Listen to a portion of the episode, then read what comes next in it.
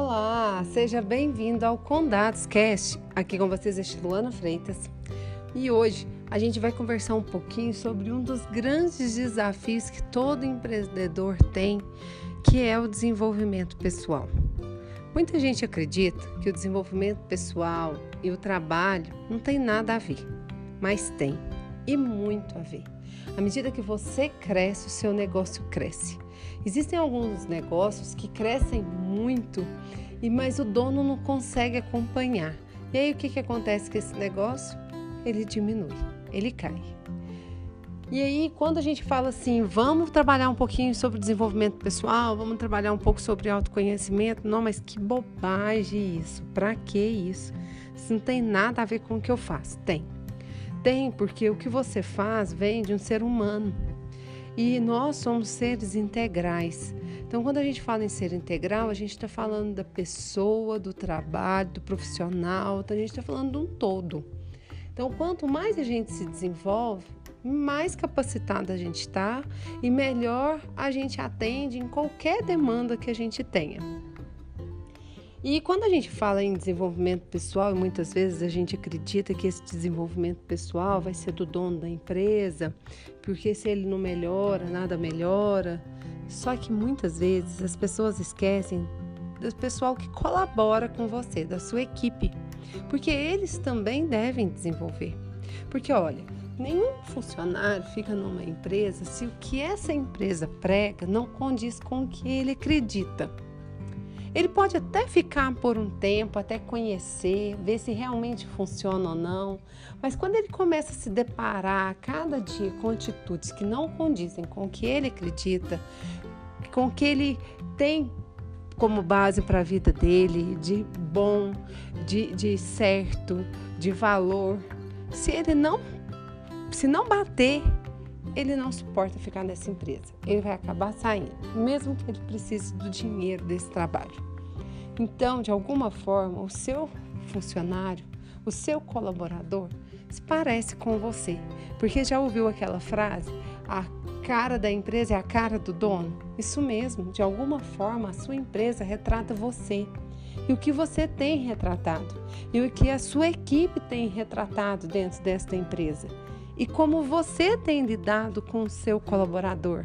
Qual o valor que você está dando para ele? Como você está auxiliando ele a se desenvolver, a ser cada vez melhor, a condizer cada vez mais com a cara que você quer dar para sua empresa. Todas essas são questões, todos esses são é, pensamentos, né, ideias que a gente tem que trabalhar, que a gente deve buscar desenvolver cada dia mais. Porque cada dia mais o nosso tempo está sendo atropelado, a gente não está conseguindo atender tudo e todos. Então, se o que a gente faz for bem feito e se a gente se sente bem representado pelo colaborador que a gente tem dentro da nossa empresa, a gente se sente mais aliviado. Então, quais são as questões, quais são os princípios que você considera como básicos, essenciais para o seu colaborador e para a sua empresa passar?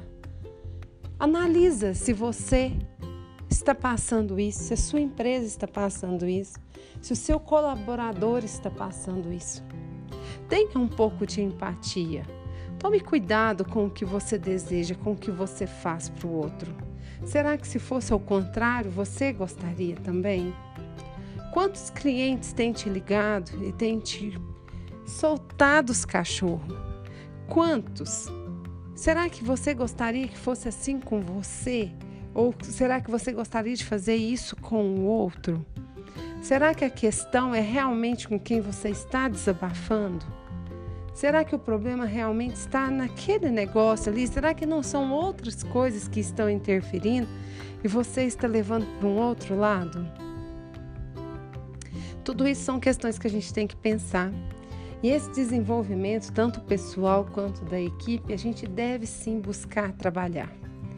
Seja através de cursos, seja através de palestras, seja através de algo, algo especial que você possa proporcionar para o seu funcionário. Pare e pense um pouquinho nisso. Pare e pensa na imagem que você está deixando. E preste atenção se a imagem que você deseja e as atitudes que você está fazendo estão coincidindo. Muitas vezes as pessoas falam muito bonito, mas fazem pouco. Que você tem falado, você tem feito? Qual a distância que está disso ser real? O que falta para você conseguir falar e fazer o que você realmente deseja? Então, eu vou deixar isso para você refletir, para você trabalhar com você e com a sua equipe. E a gente se encontra no próximo episódio. Um grande abraço!